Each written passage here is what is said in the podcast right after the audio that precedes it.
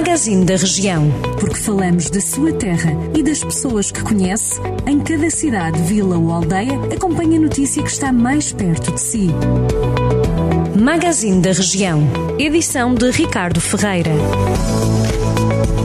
Primeira residência destinada a mulheres idosas vítimas de violência doméstica deve entrar em funcionamento até o final do ano no Conselho de Mangualde. Segundo a Secretária de Estado para a Cidadania e Igualdade, Rosa Monteiro, das três estruturas residenciais para pessoas idosas destinadas a mulheres vítimas de violência doméstica que estão previstas no país, num investimento total de mais de 4 milhões de euros, a de Mangualde é a que se encontra mais avançada, tendo a empreitada sido adjudicada a 17 de janeiro.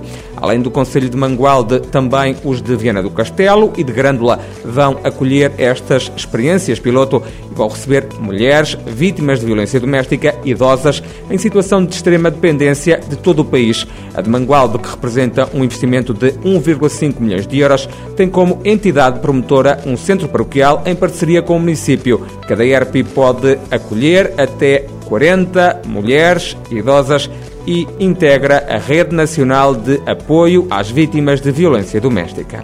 Em Oliveira de Frades entrou agora em funcionamento um novo posto de carregamento para carros elétricos. O posto fica localizado junto ao Parque Urbano da Vila, na rua Dr. Albino Luís dos Santos. Segundo a Câmara Municipal, esta nova estação está equipada com dois pontos, estando afetos dois lugares de estacionamento. A instalação foi feita no âmbito do projeto Mobie, com vista a expandir a rede pública de carregamento de veículos elétricos em Portugal detendo cerca de 20% do património mundial do Alto Douro Vinheteiro. O Conselho de São João da Pesqueira é conhecido por se situar no coração do Douro, a primeira região vitivinícola demarcada do mundo. É também o maior produtor de vinho do Porto. Não é só por estas razões que deve conhecer este Conselho.